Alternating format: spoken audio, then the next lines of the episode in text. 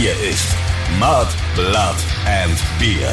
Der Emil Bulls Podcast bei Radio Bob. Vamos, auf, auf, ab in die 52. Runde. Mud, Blood and Beer, dem offiziellen Emil Bulls Podcast mit dem Christoph Karl Eugen Griersei Speiche er El Griton von Freidorf. Und dem Stefan Billibald Ernst Karl, a.k.a. Moik Machine Gun Murphy, a.k.a. Tumbleweed. Was geht ab? Alles Bene bei mir. Wie ist denn deine Stimmung? Wie ist deine Laune? Du meldest dich live aus dem Studio. Es ist eigentlich fast eine geschichtsträchtige Episode heute, denn Moik Machine Gun Murphy macht diesen Podcast direkt von den Gitarrenaufnahmen zum neuen Album aus dem Studio. Moik, wie ist die Stimmung bei euch? Was geht ab bei euch? Du, wunderbar. Bocco spielt gerade eine Nummer ein und ähm, ich habe heute auch schon äh, ein bisschen oder ein bisschen viel äh, Gitarre gespielt. Es ist ja schon relativ spät und wenn ihr ab und zu vielleicht mal einen lauten Gitarrenton hört, dann ist es der Bock oder den Klick. Ich hoffe, ich habe es alles ausgemerzt. ja, ich höre bis jetzt noch nichts. Es ist alles leise. Du sitzt bei uns in der Vocal Booth, in der Gesangskabine, die relativ schalldicht genau. ist. Aber jeder weiß ja, wenn der Bockmann einmal in die Seiten greift, dann ist das wie ein Erdbeben. Und deswegen kann es heute schon passieren, dass die ein oder andere Erschütterung hier mal in diese Podcast-Aufzeichnung hineinmoigt. Also lasst euch nicht stören von Bockos untightem, schiefen und krummen Gitarrenspiel, das da eventuell im Hintergrund mal zu hören sein wird. ja, ich, wie gesagt, ich hoffe, es wird nicht passieren und ich bin ja hier im Paradies, du hast es ja schon erwähnt, du hast deine Vocal Booth ja mit einem Weinregal und ich sehe ein paar Schlümpfe hier und so. ja, eine Haribo Großpackung Schlümpfe. Es ist richtig gemütlich hier und vielleicht ähm, ist ein bisschen weniger Wein da am Ende der Sendung. Äh, ich habe es fast befürchtet. ja. Also ich war heute Mittag auch kurz im Studio und habe mir da schon gedacht, so heilige Scheiße, jetzt lasse ich den auch noch hier in meine heiligen Hallen, in meine Vocal Booth, die ich mir so schön eingerichtet habe, diesen Barbaren. Ja. Und ähm, ja. ich habe mich dann irgendwann aus dem Studio verpisst, weil ich muss ganz ehrlich sagen, ja, mir war das Wetter einfach zu schön und ich habe mich einfach dann ja, mit einem Kumpel auf ein paar Weißbier im Biergarten gesetzt. Auf ein paar gleich, wie viele waren es denn? Ach, drei. Naja, das geht ja, da bist du ja schon wieder nüchtern. Ja, ja, definitiv. So spät wie es jetzt ist, bin ich jetzt wieder nüchtern. Ich frage jetzt einfach mal, ähm, äh, was für Songs habt ihr denn heute gemacht? Äh, was für Songs? Also ich habe ähm, heute, soll ich jetzt die Arbeitstitel nennen oder wie? Die kannst du gerne nennen, ja. Finale Titel habe hab ich noch nicht. Ich habe heute Küstensven gemacht. Küstensven. Ja, Küstensven. Und, äh, Geil. Ja, Bocco äh, macht gerade Käfer. Äh, Käfer, okay. Genau, und davor hat Bocco ähm, Ding gemacht. Sparifankal, glaube ich. Sparifankal. Ja. ja, lustig. Das sind ja alle Songs, deren Grundfundamente schon vor ja vor Corona entstanden sind, als wir in Dahme oben an der Ostsee waren. Richtig, richtig. in diesem, in diesem Rentnerkaff, wo dann einst, ähm, ja, da war dann so eine Veranstaltung auf der Strandpromenade und da hat dann DJ Küstensven ja. aufgelegt. Genau. Und deswegen hat dieser Song den Arbeitstitel Küstensven bekommen. Warum Käfer Käfer heißt, das weiß ich gar nicht mehr. Ist aber auch in Dame entstanden. Ja, wahrscheinlich, weil da halt auch äh, Getier rumgewalzt ist und den Herrn Bock, ich glaube vom Herrn Bock ist nämlich diese Nummer, also das Demo zumindest, äh, das er abgeliefert hat und wahrscheinlich, weil da so ein paar Käfer rumgekrabbelt sind. Ja. Oder? Sparifankal. Ähm, ist von dir, oder? Ja, das, den, ja, ja, das ist so, ja, vom Grundfundament eine Nummer von mir und heißt einfach, ist er, ist er borisch, borisch für der Teufel. Stimmt, ja, der Sparifankerl. Sparifankerl. Ja. Kennst du nie an Sparifankerl. Also heute in der Mache ähm, Küstensven, Sparifankerl und Käfer. Und ich fand diesen DJ-Namen so geil, weil natürlich da oben an der Ostsee passt das natürlich der Küsten-Sven, aber dieses Wortspiel, was da drin steht, Küss den Sven, ähm, Küss den Sven, ähm, war natürlich vor diesen, sagen wir mal, betagten Damen, die da frivol vor der Bühne getanzt haben. Ja, der Name Küsten-Sven, Küss den Sven war Programm, würde ich sagen. Äh, ich fand das eh alles da sehr frivol da oben. Die Rentner haben es da ganz schön scheppern lassen. Die sind da mit 15 kmh dem Pier entlang geheizt. Es war Wahnsinn. Auf ihren Rollatoren mit Turboboost. Auf ihren Rollatoren, genau. ja, aber ich meine, die Ärzte haben ja einst über Moik Machine Gun Murphy schon den Song Oma Boy abgeschrieben. Deswegen war das für unseren Moik da oben an der Ostsee auf jeden Fall ein sexueller Augenschmaus. ja, und für uns andere junge im Saft stehende Emil Bulls war da oben eher tote Hose oder tote Stützstrumpfhose. ja. ja, aber das Klima da oben, weißt du, das ist halt gut für die Arthritis. Wir nehmen ja schon viele, viele Jahre vorweg jetzt eigentlich, weil wir sind ja im Podcast noch lang nicht auf dem Zeitstrahl in Dame an der Ostsee angekommen. Naja, das beschäftigt mich halt äh, jetzt seit der letzten Woche, weißt du? Ja, ich glaube, die Bilder der Damen dort, die beschäftigen dich nicht nur seit letzter Woche, sondern die beschäftigen dich tagtäglich. Und du sehnst dich zurück an die Ostsee. Ja, die Aufnahmen zum neuen Album sind offiziell losgegangen. Und für uns natürlich eine wirklich aufregende Sache jedes Mal und diesmal besonders aufregend, weil wir zum ersten Mal Gitarren und so weiter bei uns im eigenen Studio aufnehmen, das wir uns jetzt in den letzten zwei Jahren während Corona eingerichtet haben. Und jetzt gilt's, jetzt gibt's da kein Zurück mehr. Und ich hoffe irgendwie, ihr fühlt euch da wohl und die Vibes sind gut. Und ähm, ihr könnt da genauso klasse einspielen, wie sonst auch überall anders oder vielleicht sogar noch besser. Ich muss ja ganz ehrlich sagen, ich war sehr überrascht und entzückt, wie gut ihr beide, Bocco und du, nach all dieser Zeit noch Gitarre spielen könnt. Weil wir haben ja wirklich lang nicht mehr live gespielt. Wir haben jetzt auch nicht so ultra viel geprobt. Ich bezweifle mal, dass ihr täglich geübt habt. Aber hey, also geil. ja. Ist Gitarre spielen wie Schwimmen und Fahrradfahren? Kann man das so sagen? Nee, nicht ganz. Ähm, ja, zwischendrin spielt man natürlich schon auch mal daheim. So ist es nicht. Ähm, ja, äh, und man hat sich natürlich auch vorbereitet auf genau diese Situation. Theoretisch, sage ich mal, weil in so einer Studiosituation dann doch, es verzeiht halt einfach gar nichts. Nix. Nix. Und man, ja. man denkt, man, man kann was spielen, easy, ähm, ja. Und dann kommt halt, ist der, der Teufel ist einfach im Detail. Also es ist äh, genau. Das Sparifankal sitzt im, wie immer im Detail. Im Detail. Ja. Und ins Detail muss man natürlich auch gehen, wenn man den richtigen Sound sucht. Und ich muss ehrlich sagen, ich finde, dass der Gitarrensound, den wir da jetzt gebastelt haben, ist wirklich der beste, den wir jemals hatten. Und das ist jetzt ja schon natürlich irgendwie hier eine gewagte Aussage, weil du die Erwartungen daran natürlich auch ähm, schürst. Und es muss natürlich auch im Mix und so weiter der Platte auch erstmal funktionieren. Aber hey, so für die Studiosituation und beim Einspielen einfach Bombe. Das sehe ich absolut so. Also das ist, macht richtig Mörderspaß. Das merkt man auf jeden Fall an eurer Performance und ich war die letzten Tage ja auch ab und zu mal im Studio, um euch da so über die Schultern zu schauen und ich fand's total beeindruckend, mit was für einer Leidenschaft, Detailverliebtheit und Filigranität ihr an die ganze Sache rangeht und für alle ZuhörerInnen da draußen, die natürlich denken, wenn Bocco und Moik aufeinandertreffen und Gitarren aufnehmen, dann ist das ungefähr so filigran wie Holzhacken. Nein, nein, nein. Also da wird wirklich ins Detail gegangen und ja, bis in die letzte Ecke nach Perfektion gesucht und es ist fast so ein magisches Happening wie Gesangsaufnahmen. Also Gesang ist natürlich am aufwendigsten und wahrscheinlich auch am anstrengendsten, weil es halt einfach ein menschliches Organ ist. So, äh, hier ist halt nur oft wirklich so, dass man, ich weiß nicht, ob ich das Wort sagen darf, ich tue es einfach, so ein Hirnfick hat. Ja, weil, natürlich ähm, darfst du ähm, das sagen. Weil äh, wenn ich mich vorbereite, dann spiele ich die Dinge so, wie, ja, wie ich sie halt fühle ähm, und üb sie so. Und ähm, da muss man manchmal in der Studiosituation da umdenken und das anders spielen. Ja. Da geht's dann einfach um halt Performance, äh, welche Seiten man spielt. Man kann ja mehrere Töne auf verschiedenen Seiten spielen. Also den gleichen Ton Definitiv. Ich. Den gleichen ja, Ton ja. kann ich äh, und ähm, dann ist ja, da passiert auch viel noch on on the fly, wie wir sagen, halt quasi währenddessen. Ähm, und es werden noch paar Sachen geändert und ja, also es ist schon schon mehr als man denkt.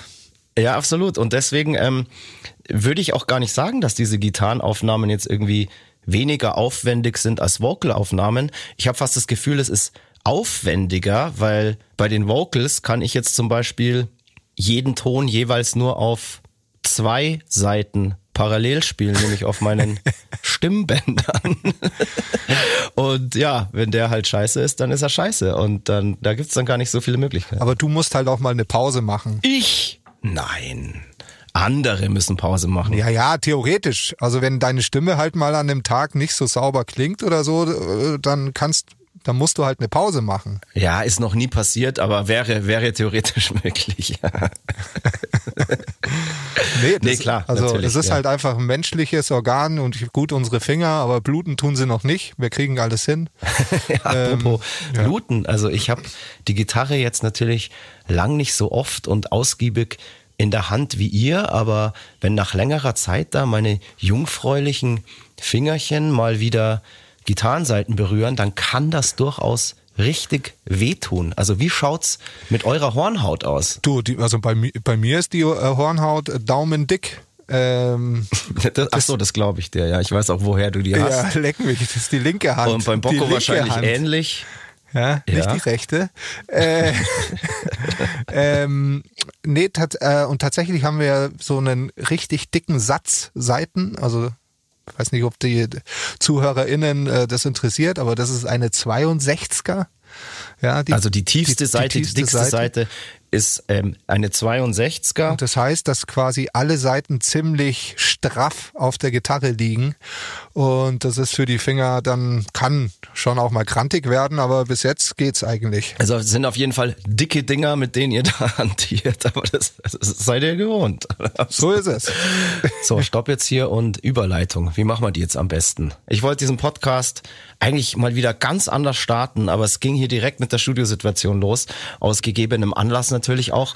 In der letzten Folge haben wir unter anderem auch darüber geredet, dass Moik Machine Gun Murphy, aka Tumbleweed, gerade auch des Öfteren mal zum TÜV muss. Ja, ja, stimmt, ja. Also du wirst komplett durchgecheckt von oben bis unten, von ja. innen und von außen. Ja. Und der letzte Stand war, du musstest eine Magen Darmspiegelung über dir ergehen lassen. Ja, Hast du das geforderte Audiomaterial aufgenommen davon? Weil du musstest ja vorher abführen und ähm, da wollten wir natürlich dabei sein, um den ZuhörerInnen und vor allem auch mir mal wieder ein richtig schönes Fäkalspektakel zu liefern. Bekommen wir da jetzt was zu hören? Äh, genau, also ich habe am Tag davor um 17 Uhr abgeführt. Und falls du dich erinnerst, hatten wir eine Telefonkonferenz. Ja. Und ich sag mal so, 90 Prozent dieser Zeit saß ich auf dem Klo. Krass, das hast du aber gut gemacht. Das habe ich, hab ich gar nicht ja? gecheckt. Ja, ich habe oft halt, äh, dann auf Stumm, wenn wieder so ein Schwall kam. Äh, ja, also ich war, also das war taifunmäßig am Anfang. ja, Niagara-Fälle. Also auch während wir telefoniert ja, haben. Ja, aber es war echt relativ schnell, dass das nur noch wie, wie Pinkeln war eigentlich. Also es hat sich auch so angefühlt und es ist auch nur noch so Wasser rausgekommen. Also du musst, ich musste innerhalb von einer halben Stunde so eine Flüssigkeit trinken. Hat jetzt nicht so sonderlich geil ge, äh, geschmeckt und dann innerhalb von einer Stunde noch zwei Liter Wasser. Und bis du das Zeug alles wieder raus hast, äh, also es war wirklich Wahnsinn und ich musste, ich glaube, bis spät in die Nacht ähm, immer wieder auf die Toilette und, und so. Und dann musst du dieses Prozedere vier Stunden vor dem Eingriff nochmal wiederholen. Und da habe ich mir gedacht, hey, ich, wenn ich bei dem auf den Tisch lieg, ich muss immer noch, ja, alles rauspressen. Aber in der Früh trinkst du dann nur noch, also nochmal einen halben Liter von der Flüssigkeit und dann ein Liter Wasser in einer halben Stunde. Und da muss ich sagen, hat's wirklich bis zum Eingriff eigentlich gut hingehauen. Ich habe dann kurz davor geduscht, bin dahin. Dann kriegst du so eine freundliche Propofol-Spritze. Und das lässt dich so ein bisschen fliegen. Dann war ich kurz noch so ein bisschen schockiert, als ich den Schlauch gesehen habe, den die mir durch den Mund in den Magen einführen wollten. Aber dann hat die Spritze gewirkt und ich war sofort weg.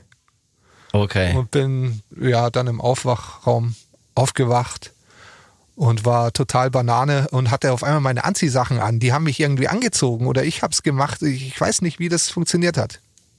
Dann hast du es gar nicht gecheckt. Mhm. Hab nichts Krass. gecheckt. dann darfst du nicht am Straßenverkehr teilnehmen mhm. und auch keine schwerwiegenden Entscheidungen treffen, weil, weil diese Propofol-Spritze wohl, ja, noch ziemlich lange so ein bisschen nachwirkt. Ja, bin ja. ich dann mit mit dem Taxi heimgefahren. Also das heißt, es findet alles unter Vollnarkose statt? Ja, das ist so eine Schlafspritze. Also ja. Das klingt ja interessant. das bräuchte ich mal im Tourbus, wenn ich nicht schlafen kann. Geil, einfach so wegspritzen abends vorm ins Bett gehen. Ja, also da pennst du, aber witzigerweise sofort, als sie den Tropf rausgemacht haben, vielleicht geben sie dann einen auch was zu, zum Aufwachen, war ich relativ schnell wieder da. Das sind ja Profis, die dosieren das wahrscheinlich genau so, dass es für die und die ja, Zeit ja, ja. reicht. Ich hätte gern ein bisschen mehr oder ein bisschen weniger gehabt, also dass man auch was von dem Trip mitbekommt, weißt du? der, der Bocco hat mir eine krasse Geschichte erzählt die letzten Tage von einem Kumpel, der eben auch eine OP über sich ergehen lassen musste. Und der hat von Anfang an gesagt, weil er bei ihm hat wohl die letzte Vollnarkose einfach überhaupt nicht gewirkt. Aus verschiedenen Gründen seines ähm, Lebensstils. Krass. Und ähm, dann hat er gemeint, sie müssen ihm jetzt einfach mehr reinballern. Und dann ist der aus der Narkose nicht mehr aufgewacht. What? Ja. Das ist ja schrecklich. Also erstmal, so, okay. dem geht's jetzt schon wieder gut, aber dann haben die den irgendwie wohl, ja, ich weiß jetzt gar nicht mehr, wie die den dann wieder wach gekriegt haben. Es war auf jeden Fall eine ernstere Sache. Die haben den dann auch in irgendeine andere Klinik verfrachtet, irgendwie zum Aufwachen beziehungsweise zum Aufwecken. Und als er dann wach war und am Tropf hing und so weiter und sich gedacht hat, so, hä, was mache ich denn jetzt hier? Was ist denn das jetzt für ein Scheiß? Hat er sich einfach der ganzen Schläuche entledigt. What? ist aufgestanden und ist nach Hause gegangen. Ist geflüchtet. ja. Aus dem Krankenhaus. Aus dem Krankenhaus, ja. Du musst ja eigentlich so ein Wisch unterschreiben. Du kennst den auch. Ich kenne den, oder? Ja, du kennst den. Okay. Ja. Und der ist so ein verrückter Vogel, oder was? Ja, wenn ich jetzt den Namen nennen nee. würde, was ich jetzt natürlich nicht tue, dann würdest du auch sagen, ja, Logo, klar. Ach ja, der, ja, das wundert mich ja, nicht. Ja, ja, musst du ja von Bocco jetzt gleich nochmal erzählen lassen. Das ist eigentlich fast herrlich, die Geschichte. Also das ist echt, das, das ist Wahnsinn. Das ist wie, wie in so einem Film. Ja, krass. Ja, so Sachen gibt's ja. Ja. Hättest du wahrscheinlich auch gemacht. Ich habe mich tatsächlich auch mal selber aus dem Krankenhaus entlassen. Aha. Ähm, und da habe ich halt was unterschrieben dass, wenn irgendwas ist, ich die Haftung übernehme. Äh, wann war das? Das war, als ich damals mit ähm, vermeintlichen äh, Hodenentzündung ins Krankenhaus gekommen bin. Entschuldigung, dass ich lache. Ja, kein, kein Ding. Ich glaube, ich habe es auch schon mal erzählt. Auf jeden Fall. War das das, wo dein Hoden, deine Eier oder dein eines Ei so groß war wie das von dem Eber damals? Genau, genau. Von Finis Ferkel. Ja, ja, ja, genau, so war okay. das, ja. Naja, und dann haben die gesagt, naja, die Therapie ist äh, hochlegen und kühlen. Und dann habe ich gesagt, ja super, das kann ich daheim auch. Und dann habe ich mich gegen ärztlichen Rat aus der Urologie Bogenhausen äh. entlassen. Pass auf, da fällt mir noch eine Situation ein, in der du mal gesagt hast, ja, was soll der Scheiß, das kann ich daheim auch. Was war das? Ich sag nur Hamburg-Reeperbahn. Ah. Okay, das brauchen wir jetzt nicht ausführen. Oh Gottes Willen. Aber das ist ja, das ist verjährt. Das ist ja tatsächlich schon 24 ja. Jahre her. Also da, da braucht man nicht mehr weiterreden da. Also du durftest dann zwar nicht am Straßenverkehr teilnehmen, als du nach Hause bist, aber du hast sozusagen deine TÜV-Plakette bekommen und bist jetzt eigentlich einmal komplett durchgecheckt. Ich bin theoretisch einmal komplett durchgecheckt, äh, aber die Offenbarung war dann, als ein guter Freund von mir quasi äh, eine Stunde bei seinem Osteopathen für mich ausgemacht hat. Haben die meisten ja wahrscheinlich schon mitbekommen, ähm, aber die, die neu jetzt vielleicht in dieser Folge einsteigen, du hattest ja, beziehungsweise hat man erstmal vermutet und diagnostiziert, einen Bandscheibenvorfall genau. und ähm, die Folgen dieses Bandscheibenvorfalls sind, dass du irgendwie im ganzen Körper komisches Kribbeln hast, dass dir schwindelig ist und ähm genau. Also das ist äh, aktuell immer noch äh, durchgehend eigentlich, nur nicht mehr so schlimm. Also äh, oder ich habe mich dran gewöhnt. Also dieser Schwindel ist meiner Meinung nach besser, das Kribbeln ist da. Also es ist jetzt nicht so tragisch. Es äh, ist auch ein bisschen, also wahrscheinlich 50-50, auch Kopfsache dabei. Ähm, wobei diese Kopfsache jetzt besser wird, nachdem ich wirklich alles ausgeschlossen habe, was es alles sein könnte bis auf Augenarzt, aber ich habe Augen wie ein Luchs, weißt du ja. Mhm. Genau, äh, und wie gesagt, die Offenbarung war dann der Osteopath, der gemeint hat, naja, er glaubt eigentlich nicht, dass das von der Bandscheibe kommt, weil ich habe ja auch keine Schmerzen, mhm. sondern dass er hat irgendwas von Spinalkanal und äh, da fließt irgendwas nicht etc. und und dass das daher kommt und dann hat er mir in dieser, ich hatte leider erst eine Stunde, die zweite musste er absagen, weil er krank geworden ist, äh, mir mit, nur mit dem Daumen so langsam über den Rücken gestrichen und hat dieses Kribbeln ausgelöst, aber viel, viel krasser, als ich es je gespürt habe. Also es war fa fast nicht zu ertragen.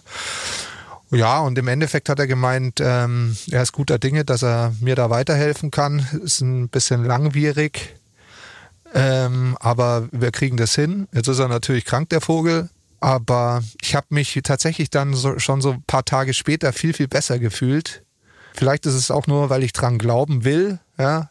Aber der Typ ist richtig gut. Also das ist echt abgefahren. Der hat ich habe den gar nicht meine Diagnose gesagt, sondern der hat mich am Anfang erstmal nur ausgecheckt, so wie ich dastehe, wie ich, wie ich mhm. mich bewege, wie ich rede und so und hat dann mhm. gesagt, was meine Probleme sind. Und also ich habe noch mehr scheinbar. Hey Alter, dein Problem bist einfach nur du selbst. Schau dich mal in den Spiegel an. So ungefähr. Nee, also kann man sagen, der Schamane, der Wunderheiler von München-Schwabing, oder wie? Ja, ich weiß gar nicht, ob der Schwabinger ist. Das ist völlig wurscht. Und wenn alle Stricke reißen, dann äh, musst du einfach mal an irgendeiner Kröte lecken oder sowas. Und dann ist alles, alles dann wieder gut. Dann komme ich in Bockos Welt. Ja, absolut. Genau. Ja, schön. Ja. Ähm, freut mich, dass Besserung auf jeden Fall in Sicht ist, beziehungsweise eine gezieltere Diagnose. Und ähm, hoffen wir, dass es ganz bald Besser geht. wieder gut ist und du dann wieder in alter Tumbleweed Manier mit voller Kraft durch die Stadt rollen kannst, um deinen Samen zu verteilen. Ja, in dieser Hinsicht gibt's leider keine neuen Vorkommnisse, über die man jetzt hier berichten könnte. Daher gehen wir zu einem ganz anderen Thema, nämlich zur letzten Emil Bulls Rockshow bei Radio Bob.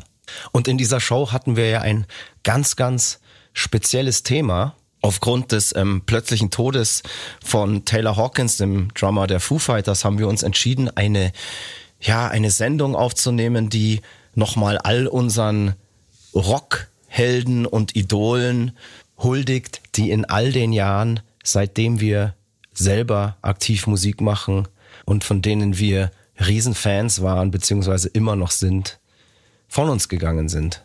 Ja, wir haben auf diese Sendung schöne Resonanz bekommen und auch ein paar Zuschriften von HörerInnen dieser Sendung. Und wir hatten ja in dem Podcast hier schon länger keine Hörer, Hörerinnen Nachrichten mehr und deswegen einfach mal so ganz kurz so zwei Eindrücke, die ich da mal ja in meinem Postfach gefunden habe, über die ich mich sehr gefreut habe. Cool. Ähm, hier zum Beispiel die Melanie schreibt, Hallo die Herren, ich habe heute eure Special-Radiosendung gehört und muss endlich mal über meinen Schatten springen und dazu etwas sagen. Ich habe schon lang nicht mehr so famoses Radio gehört und genossen. Durch den traurigen Anlass um den Tod von Taylor Hawkins habt ihr es geschafft, eine stimmungsvolle Sendung zu basteln. Feine Musik, tolle Künstler und herrliche Anekdoten. Danke dafür. Liebe Grüße aus dem hohen Norden, Melanie. Wow, danke. Freut uns, wenn es dir gefallen hat, Melanie. Eine andere Nachricht hat uns noch erreicht. Und zwar schreibt der Jörg, Hey, liebes Radio Bob Team, liebe Bulls, eure Sendung gestern war richtig gut.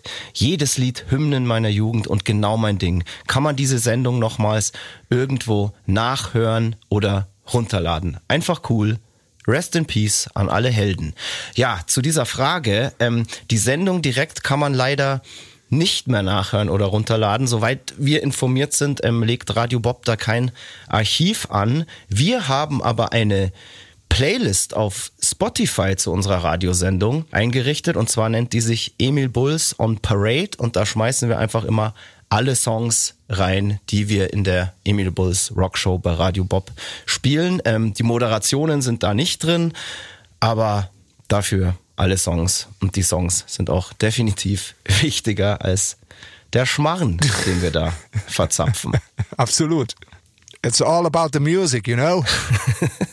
das war fast ein Zitat, was irgendwann mal auf deinem Grabstein stehen könnte. Aber hey, du hast noch ein langes, langes Leben vor dir und wir reisen jetzt einfach mal in deinem Leben zurück auf dem Zeitstrahl und bleiben aber bei HörerInnen-Mails. Ich habe nämlich schon seit längerer Zeit eine Mail hier in meinem Archiv rumliegen. Die wollte ich vorher gar nicht in den Podcast einbringen, weil der Inhalt dieser Mail und die Geschichte in dieser Mail das Jahr 2013 betrifft. Und bevor wir das Jahr 2013 dann irgendwann verlassen, möchte ich euch auf jeden Fall diese Mail noch kredenzen, denn es ist wirklich eine sehr, sehr schöne Geschichte. Und zwar hat uns die Bina geschrieben. Wird es ein bisschen länger, die Mail. Ich versuche, dass ich das jetzt so einigermaßen flüssig lesen kann.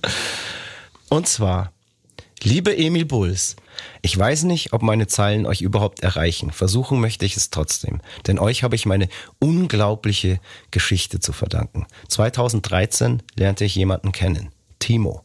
Wir verstanden uns von Anfang an unglaublich gut und entwickelten starke Gefühle füreinander. Als er sich von seiner damaligen Freundin trennte, flog ich spontan von München nach Hamburg, um ihn zu besuchen und küsste ihn im Laufe des Tages. Doch er war damals noch nicht so weit, hing noch in seiner ehemaligen Beziehung fest und konnte sich nicht auf mich einlassen. Der Kontakt brach ab.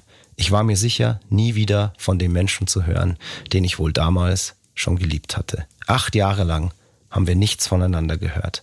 Vergessen konnten wir uns beide nie, aber da wir all unsere Accounts eingestampft und die Nummern gelöscht hatten, konnten wir uns auch nicht mehr finden. Am 27.07.21 erhielt ich plötzlich eine Nachricht von ihm. Er hatte meinen neuen Facebook-Account gefunden. Und was soll ich sagen? Knapp zwei Wochen später kam er aus Hamburg zu mir nach München. Wir lagen uns erstmal zehn Minuten heulend und zitternd in den Armen, verbrachten ein unglaubliches Wochenende miteinander und nun werde ich bald nach Hamburg ziehen. Wir haben uns endlich wiedergefunden. Was ihr damit zu tun habt, 2013 zeigte ich ihm Emil Bulls, als er gerade in einer unglaublich schweren Zeit seines Lebens war. All die Jahre habt ihr uns begleitet und nun, als er sich endlich aus der letzten toxischen Beziehung befreien konnte, hat er sich als erste Amtshandlung Karten fürs Konzert geholt. Damit kamen auch all die Gefühle und Gedanken von früher hoch, als wir zusammen eure Musik gehört haben. Er musste viel an mich denken und hat nochmal einen Versuch unternommen, mich zu finden. Und war erfolgreich. Liebe Emil Bulls, durch euch habe ich die Liebe meines Lebens in Klammern wiedergefunden. Dafür werde ich euch auf ewig dankbar sein. Wir sehen uns am 21.10. in Hamburg. Alles Liebe, Bina. Das ist eine schöne Geschichte, gell? Ja, das ist eine geile Geschichte.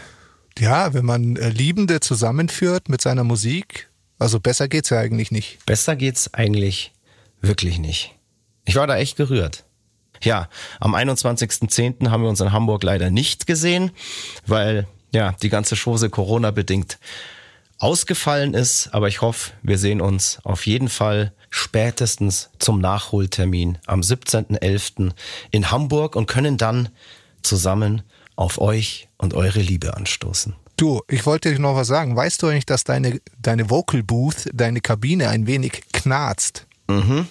Ich muss mich, ich darf mich nicht bewegen. Ja, das ist tatsächlich so. An einer Stelle knarzt der Boden ein bisschen, aber das ist eigentlich nur ein Problem für Amateure, die nicht wissen, wo sie stehen müssen. Ich sitze, ich sitze. Das macht ja auch ein bisschen Charme. Ah, okay. Wenn man manchmal so bei gewissen Stellen lasse ich den Boden absichtlich knarzen, so. damit es in die Aufnahme so ein wohliges, heimeliges Gefühl rein recordet. Im Nachhinein sowas zu erzeugen ist ultra schwierig. Ich mache das übrigens auch absichtlich bei den äh, Gitarrenaufnahmen, dass es ab und zu mal knarzt. ja, genau. Ja, ja. Dieses wunderschöne Schnarren der Saiten, wenn man mal wieder komplett daneben greift. Wir hatten ja den letzten Podcast beendet mit dem Junggesellenabschied vom Jamie. Genau, und da, darauf mache ich noch ein, mir ein Bierchen auf. Diesem famosen, rauschigen Junggesellenabschied vom Jamie auf dem Spack-Festival 2013 und der Jamie hat dann natürlich kurz darauf auch tatsächlich geheiratet. Und nicht irgendwie, sondern er hat am Freitag, den 13. September 2013, in Las Vegas geheiratet.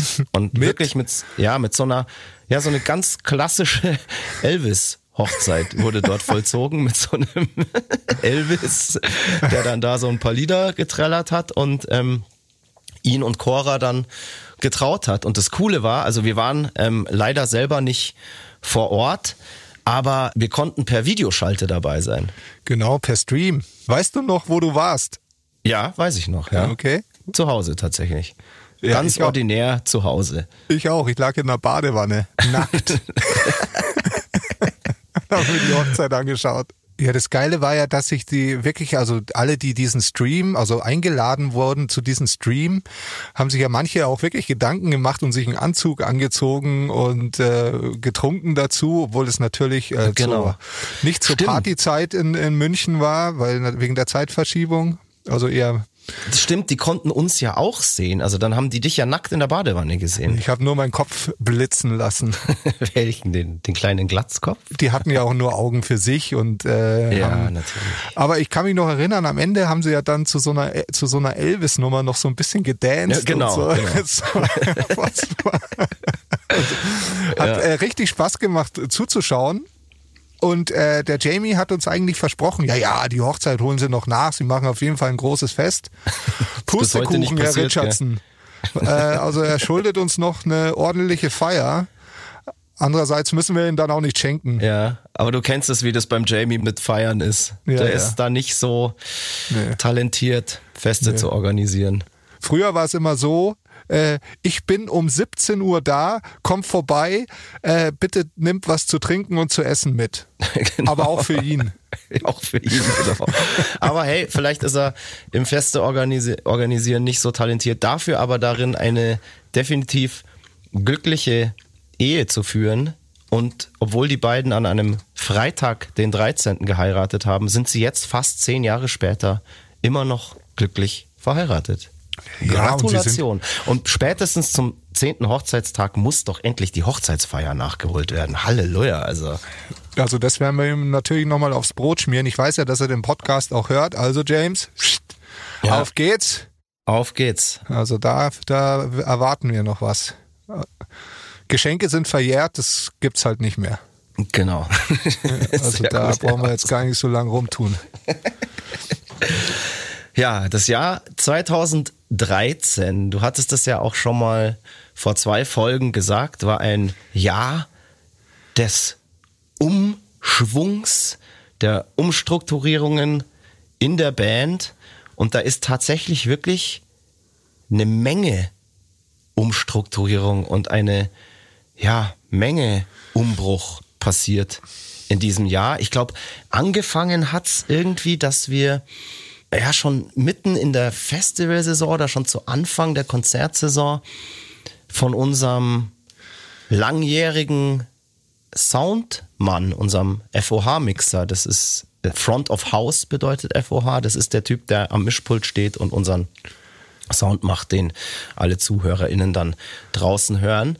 Ja, von dem Jakob, unserem, Genau. wie gesagt, langjährigen Soundmann, mussten wir uns leider verabschieden, Ja. weil, ja, ganz einfach gesagt, eigentlich, ähm, obwohl wir ihn aufgezogen haben, groß gemacht haben, Als wäre einer von uns, haben wir ihn behandelt. Wie Genau. ein Bruder, wie ein Genau, genau. Wir Ja. haben ihn gefunden in einem Bastkörbchen auf einem Fluss treibend und haben ihn wie Wolfsmütter aufgezogen, an unserer Brust gesäugt. Aber irgendwann waren wir ihm, glaube ich, einfach nicht mehr groß genug Ich glaube, wir waren ihnen einfach nicht liquide genug.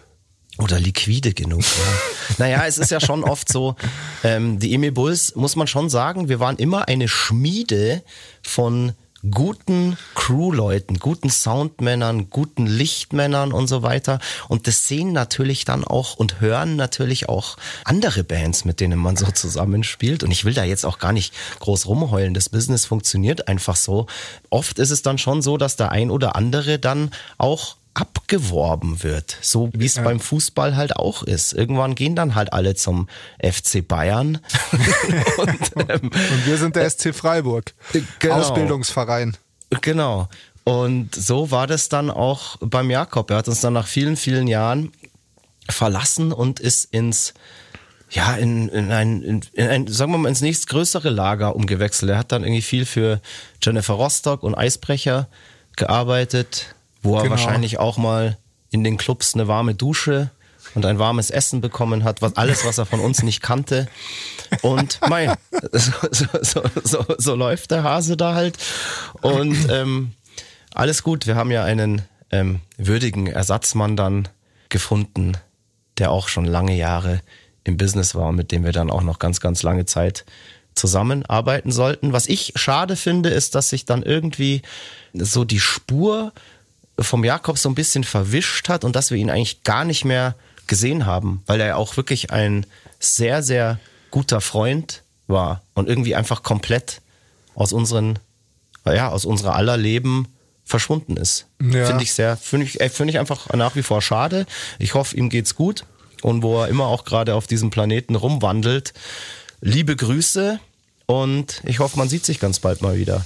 Also es ja. gibt ja Gerüchte, dass er gar nicht mehr im Sound-Business tätig ist mittlerweile, sondern. Nee, macht er nicht mehr. Ja, das letzte, was ich im Buschfunk über ihn gehört habe, ist, dass er mittlerweile seinen Pilotenschein fertig gemacht hat und Notfallarzneimittel durch die Gegend fliegt. Ja, der hat ja angefangen, Pilotenschein zu machen. Ähm, immer zwischen den Festivals und Tourneen hat er sich Flugstunden genommen.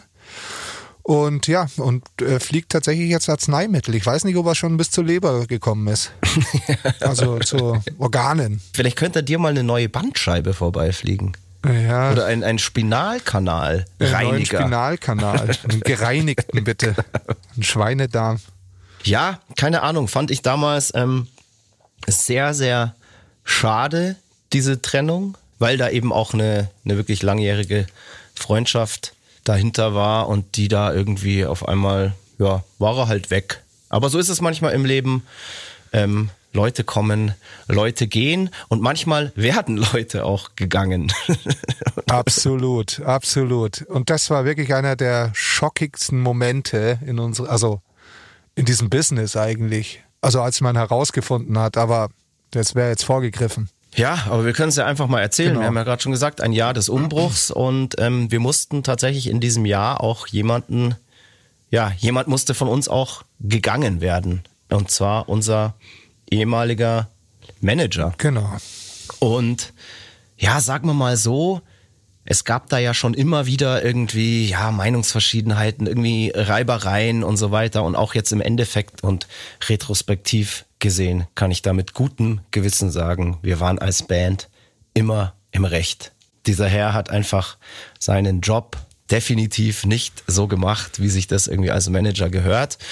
Und irgendwann ist die Situation dann bei uns im Proberaum komplett eskaliert und wir haben ihm dann gesagt, wir werden uns von ihm trennen. Der Jamie musste das sagen, glaube ich, gell? Ja, stimmt. Das können wir beide ganz gut, gell? Dass wir, dass wir das immer, diese Aufgabe dann auf irgendjemand anders schieben. Ja, gut, aber wir sind ja auch die, die immer diskutieren und da schon völlig emotionsgeladen ähm, äh, da sind. Und wenn wir das auch noch aussprechen, entweder fangen wir eine oder wir oder wir teilen aus, weil, weil sich schon so viele Aggressionen angestaut haben. Deswegen ist es immer clever, da einen zu nehmen, der ein bisschen ruhigeren Puls hat. Und wer den Jamie kennt, der weiß, der hat einen ruhigen Puls und ähm, kann sowas nüchtern angehen. Und deswegen musste der James ihn sagen. Aber was natürlich auch die Diskussion, die dann war, äh, in keinster Weise geschmälert hat. Also wir, also ich weiß noch, ich bin dann schon noch ganz schön an den aneinander geraten. Das ist auch sehr gut, wenn das dann mal wer anders sagt, von dem man das gar nicht so gewohnt ist, wie eben in dem Fall der Jamie, weil wenn wir beide das gesagt hätten oder einer von uns beiden, ähm, hätte eh keiner ernst genommen. Also er wahrscheinlich in dem Moment nicht, weil er sich denk, gedacht hätte, oh, jetzt spielen die sich hier schon wieder auf. Und, ja, ähm, also bei dir, wenn du es gesagt hättest, hätte er, glaube ich, schon gesagt, weil du bist ja eigentlich schon so eine treue Seele. Da muss schon viel zusammenkommen und deswegen. Ja, ich weiß, ich habe da ja auch noch ganz, ganz lang an dem Konstrukt und besonders an ihm festgehalten, weil ich ihm immer wieder eine Chance geben wollte. Aber ihr habt eigentlich schon zwei Jahre vorher gesagt, hey, weg mit dem Typen. Aber du kennst mich ja auch schon lang und du weißt, ich kann mich immer ganz, ganz schwer von Sachen trennen. irgendwann war halt der Punkt erreicht und dann haben wir uns ja intern eigentlich auch dafür entschieden. Also es war ja eine Gemeinschaftsentscheidung. Klar, also ich habe, ja. ich weiß noch, wir durften ja nicht mehr in Restaurants gehen, um Bandmeeting abzuhalten, weil es immer so eskaliert ist, dass die Kellner gekommen sind und gesagt hat, hey Leute, ihr müsst mal ein bisschen ruhiger sein. So, weil wir uns halt wirklich angeschrien haben. Äh, Stimmt, ich bin neulich an einem dieser Restaurants vorbeigelaufen und musste an die Geschichte denken, ich weiß nicht mehr, wer es genau war, aber in irgendeiner Diskussion irgendeiner von uns aufgestanden ist und so krass auf den Tisch gehauen hat, dass äh, sämtliche Gläser umgefallen sind und dann wirklich der Kellner kam und hat irgendwie gesagt, die letzte Warnung, sonst fliegt ihr raus. Ja, so war da die Stimmung damals, ja. Es war einfach irgendwie permanent eine aufgeladene Stimmung und ähm, wir wollten als Band auch einfach weiterkommen und es war einfach kein Zustand mehr, und da musste einfach ein Schlussstrich gezogen werden. Und im Zuge dieses Schlussstrichs ist dann wirklich eine völlig absurde Sache passiert, die wir uns so hätten nie träumen lassen, dass wir in unserer Bandkarriere einmal so einen Schritt gehen werden und auch gehen müssen. Wir mussten nämlich am Ende einen Anwalt einschalten. Ja, absolut. Und das Problem war, dass ich weiß es nicht mehr genau, wie es war. Wir haben gesagt, hey, wir trennen uns von dir, unsere Wege trennen sich jetzt hier, alles ist gut, kein böses Blut. Aber dann musste er ja unbedingt noch einen Move starten, der nicht unbedingt klug war. Er ist nämlich gierig geworden. Er wollte auch vor allem dann noch äh, so und so lang äh, seinen Anteil, seine Prozente kassieren, wo ich dann nur gesagt habe, na ja, das werden wir dann schon sehen, ob du noch Ansprüche hast.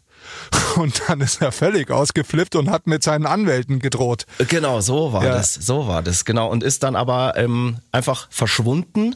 Und ich weiß es noch, wie er an diesem Tag aus unserem Proberaum rausgestürmt ist, kochend vor Wut, mit Anwälten gedroht hat. Und ich habe ihn seit diesem Tag nie wieder gesehen. Ich auch nicht. Es ist so abgefahren. Das ist echt krass, wie das geht.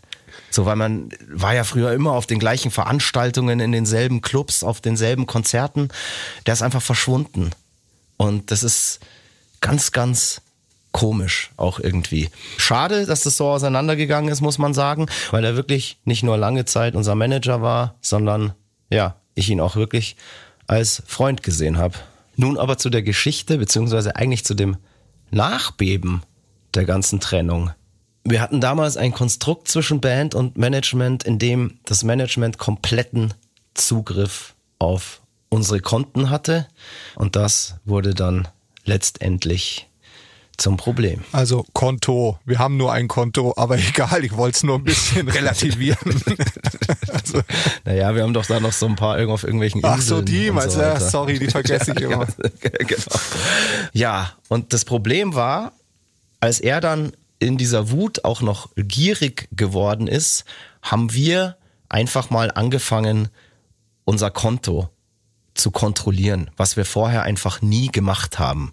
So, uns war das einfach wurscht. Hauptsache, wir haben unsere Auszahlung regelmäßig bekommen und alles andere war uns als Band einfach immer scheißegal, weil wir einfach nur Musik machen wollten und wir waren es auch so gewohnt. Genau. Und wir waren da auch vielleicht ein bisschen naiv und waren auch von unserem letzten Management sehr, sehr verwöhnt, was diese Sache da anging, weil da war immer alles irgendwie klar und da konnte man irgendwie vertrauen und ja und äh, keiner hat sich das natürlich zugetraut, so mit äh, 17, 18 so die Finanzen zu machen und dann später auch ja. nicht weil man sich weil wir uns halt nie drum gekümmert haben und deswegen haben wir immer äh, damals als das erste Managementwechsel war halt jemand auch gesucht, der uns da äh, ja, das abnimmt, damit wir halt keinen Stress damit haben, weil keiner von uns ist irgendwie ein Finanztyp äh, und ja, so war das halt einfach und da mussten wir feststellen, dass da halt äh, Unregelmäßigkeiten waren. Ja, und das haben wir mhm. da auch dann, also wir haben, glaube ich, die Kontoauszüge von den letzten zwei Jahren durchgewälzt, ja, weil man die irgendwie noch easy, ohne was zu bezahlen, von ähm, ähm, ja, ausdrucken konnte. Genau. Ja. Äh, und dann hat jeder so einen Stapel bekommen und musste den durchwälzen und dann waren halt einfach äh, Ausgaben ohne Rechnungen in hohen, mit hohen Beträgen.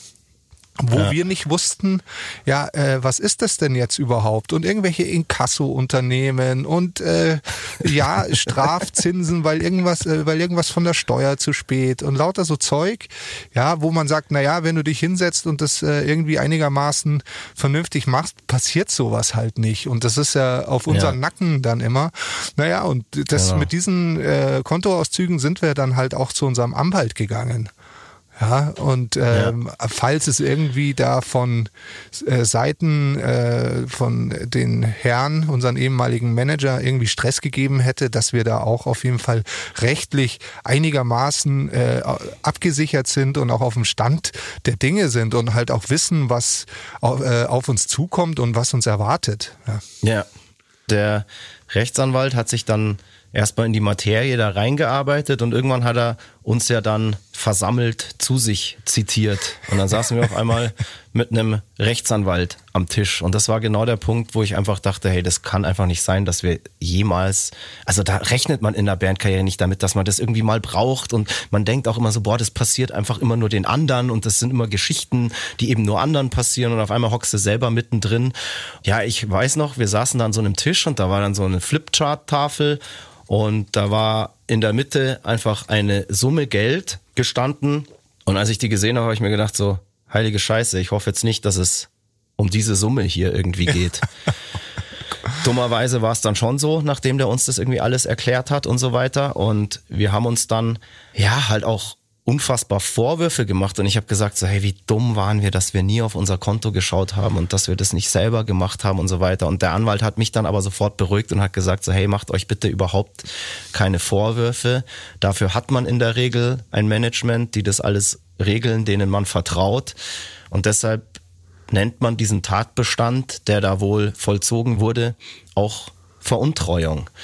Und dann waren wir auf einmal mit so einer Sache konfrontiert und wussten nicht so genau, wie wir das jetzt irgendwie alles handeln sollen, weil das Problem wäre gewesen, wir hätten irgendwann mal, wenn wir uns da nicht drum gekümmert hätten, und das auch nicht einem Anwalt weitergegeben hätten, wären wir für dieses ganze Geld, was da so dubios ja gefehlt hat und für das es für das Geld, für das es keine Belege gab, steuerlich haftbar gewesen und das war eine nicht zu vernachlässigende Summe, die wir ja auch nicht so easy da hätten einfach mal nachzahlen können, beziehungsweise hätte es dafür auch Ärger gegeben. Das, das hätte uns wahrscheinlich so. ruiniert, also nicht nur absolut, als Band, sondern absolut. wahrscheinlich auch als Privatperson nennen. Genau, und deshalb war es am Ende für uns sehr, sehr gut, dass er nochmal so gierig geworden ist und wir genau deshalb dann halt wirklich einen Anwalt eingeschalten ja. haben, weil es hätte auch Jahre später passieren können, wenn wir jetzt nichts gemacht hätten. Also ich glaube, wenn er nicht nochmal so nochmal on top hätte Geld haben wollen,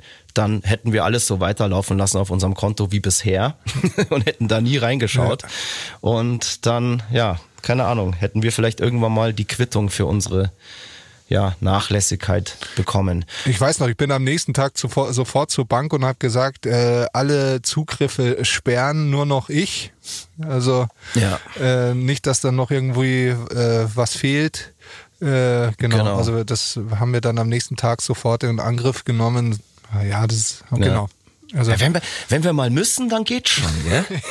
ja, also keine Ahnung, da war ich dann 33, da habe ich gedacht, okay, so schwer kann es ja auch nicht sein, äh, da jetzt mal diesen Kontozugang äh, zu sperren. Ja, absolut. Ja, und so ist es ja bis heute. Also wir haben unseren Kontozugang nie wieder abgegeben seitdem und den kennen den kennen zwei Leute. Max Schwarz, das freundliche Kerlchen und ich. Aha, okay. Jetzt weiß ich, warum der so eine teure Uhr trägt. Nee, aber ich glaube, er hat ihn mittlerweile wahrscheinlich schon längst vergessen. Ein Tipp an dieser Stelle an alle jungen Bands. Traut einfach niemandem und schaut, dass ihr euer Geld, euer Konto einfach immer unter dem eigenen Mantel schützt. Wir waren da leider sehr, sehr blauäugig. Aber hey, man lernt nie aus und ja, we all learn our lessons from losses.